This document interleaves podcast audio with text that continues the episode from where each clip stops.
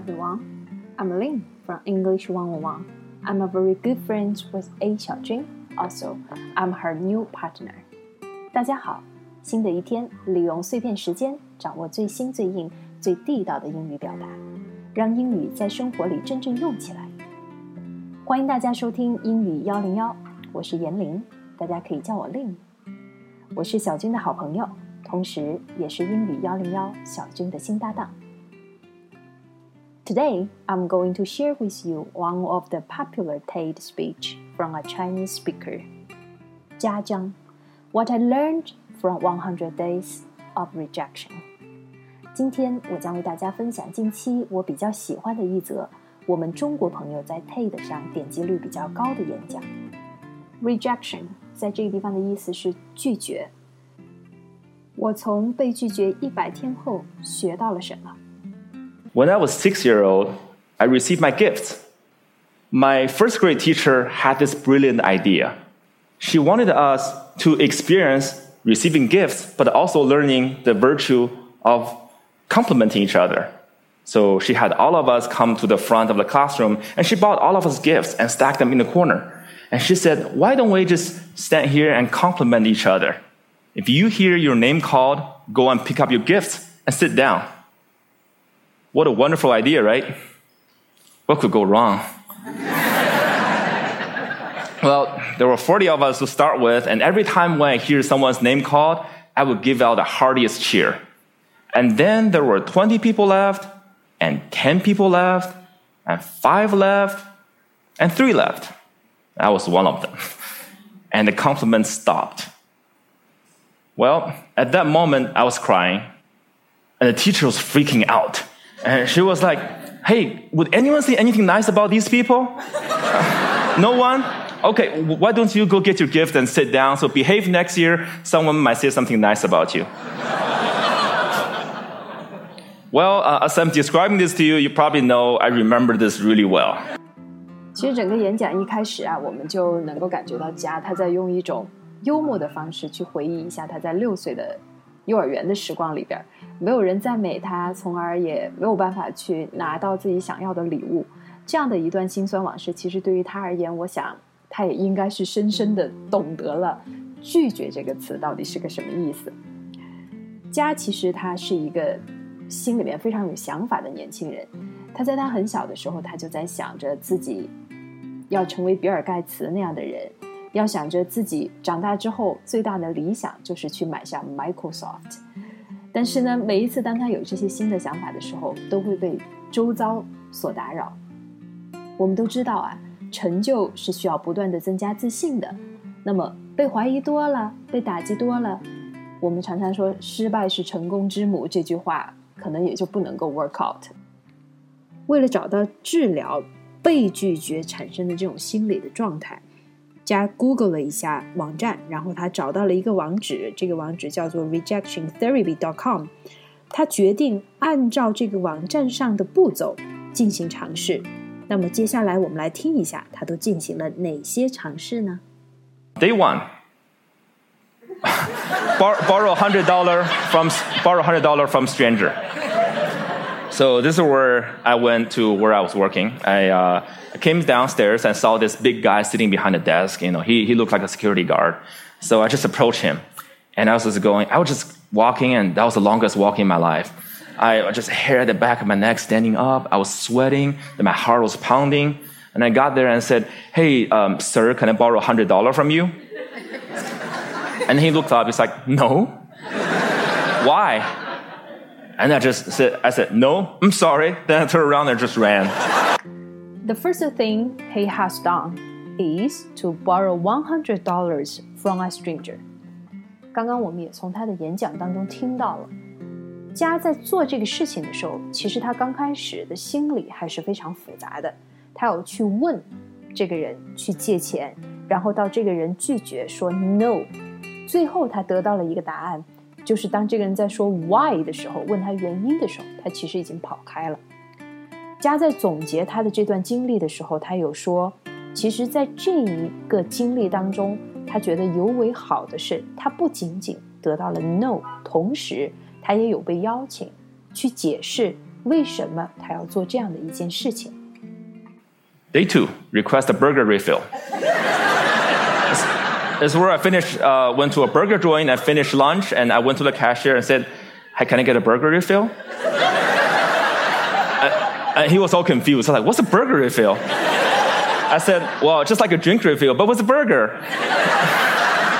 and he said, Sorry, we don't do a burger refill, man. so this is where rejection happened. I, I could have run, but I stayed. I said, Well, I love your burger, I love your, your joint. And if you guys do a burger refill, I would love you guys more.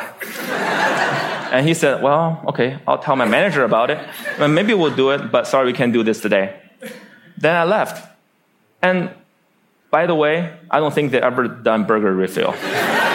The second thing he has done is to request a burger refill. Refill 在这个地方的 意思有点像我们饮料的续杯，也就是我们到麦当劳、肯德基里头，饮料喝完之后再续杯。只是说这次在他这个事情当中啊，加他是想说我吃完了一个汉堡，我还想让他免费再给我填一个汉堡。加在刚刚的演讲里边讲到，要向店员去寻求 burger refill 这样的一个需求，而店员回他的首先是我们不做这个事情，第二个是问他 why。相比第一次，加在听到店员有跟他讲 why 的时候，他并没有逃跑，他而是去解释，他有了自己充分的理由去告诉店员：首先，我爱你们这样的一个汉堡，我也希望你们的汉堡做得更好。然后，我觉得你们如果有了这样的一个服务，生意一定会更好。而这样的一种讲法，对于店员来说，是一个顾客对于他工作的一种认可和尊重。所以，店员其实虽然说拒绝了家。但是整个听起来呀，还是比较委婉的。Three, getting Olympic donuts. Um, th this is where my life was turned upside down. I went to a Krispy Kreme. Uh, it's a donut shop in mainly in the southeastern part of the United States. Um, I'm sure they have some here too. Uh, and I went in and said, "Can you make me donuts that look like Olympic symbols?" Basically, you interlink five donuts together. I mean, there's no way they could say yes, right? The donut maker took me so seriously. so she put out a paper, started jotting down uh, uh, the colors and the rings. And it's like, um, how could we make this? And then uh, 15 minutes later, she came out with a box that looked like Olympic rings. and I was so touched. And I, I just couldn't believe it. And uh, that video got over 5 million views on YouTube. The world couldn't believe that either. And you know, eh, because of that, I was on um, in newspapers and talk shows and everything, and I became famous. A lot of people started writing emails to me and, and saying, what, you are, what you're doing is awesome. The third thing is to gate Olympic donuts. Donut 就是我们经常说的甜甜圈，在大街上有许多非常甜。家要做的这件事情呢，其实就是去让 甜甜圈的店员帮忙做一个像奥运五环一样的 donut。最后，这个制作甜甜圈的这个过程被拍成了视频，放在了 YouTube 上面。YouTube 就是在国外相当于我们的什么优酷啊这样的一些网站，点击率非常非常的高。家也因此啊备受大家的喜欢，成为了一个 super star。家其实后来呀也在。进行着许多非常奇怪的尝试，比如说他举着一盆花到别人家的后院，说我能不能把这个花种在你们家的后院？像这样的一些事情，还比如说他去过星巴克的大门口，跟每一个进来的客人都问好打招呼。我觉得他做这些事情啊，因为我们面子比较浅嘛，我会觉得我做这些事情都不知道给自己挖多少的坑，自己不知道死多少次。加最后完成了他这 one hundred days of rejections 的经历，他把这个经历写在了博客上，最后还出了一本书，这本书叫 Rejection Proof。在这本书里面，他也深刻的领悟到了人生中经历的 rejection，其实对于人生而言是一笔不小的财富。In my case, rejection was my curse, was my boogeyman. It has bothered me my whole life because I was running away from it. Then I started embracing it. I turned that into the biggest gift in my life. I started I started teaching people how to turn rejections into opportunities. I use my blog, I use my talk, I use the book I just published, and I, I was even, I'm even building technology to help people overcome their fear of rejection. When you get rejected in life, when you are ma- make, facing the next obstacle or next um, failure, consider the possibilities. Don't run. If you just embrace them, they might become your gifts as well. 整个的演讲听到这个时候，基本上也就结束了。我推荐大家去听一下这个演讲的完整版。其实整个演讲走的风格还是非常幽默风趣的，伴随着台下观众的笑声、掌声，然后开开心心的，整个的气氛非常好。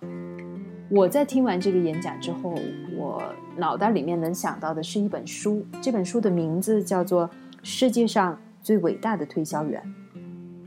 说到推销员这个行业啊，其实我们大家一定都有接触过。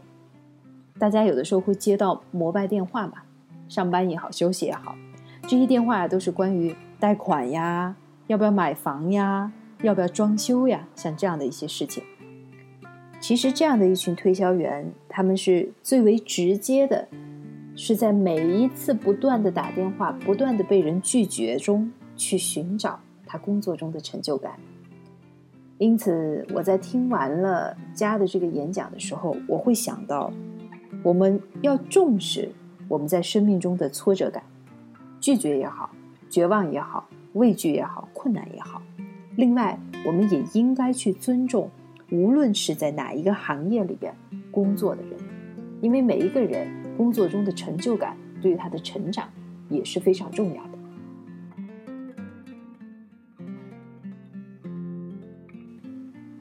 Well, it's time to say goodbye. 今天我们的节目到这里就要跟大家说再见了。我们的官方微信订阅号现在也开通了，大家可以在订阅号上搜索 “A 小军”和他的老外朋友们，添加我们为好友。